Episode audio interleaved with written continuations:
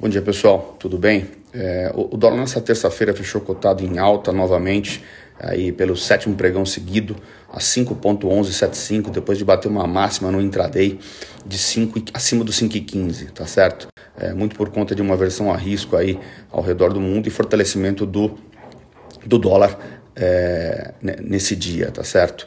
É, a gente viu aí, é, obviamente, a, a, dívida soberana americana é, é subindo é, para altos patamares, é, já não visto aí desde 2011, tá? o que levou isso a colocar nessa conta dos investidores foram dados de inflação consumidor que saiu aí na semana passada e acabou obviamente colocando aí na conta dos investidores que talvez o Fed deve apertar o compasso de, de subida de taxa de juros. O mercado contava com uma alta de 50 pontos, de, de 0,5%, e agora já aposta em uma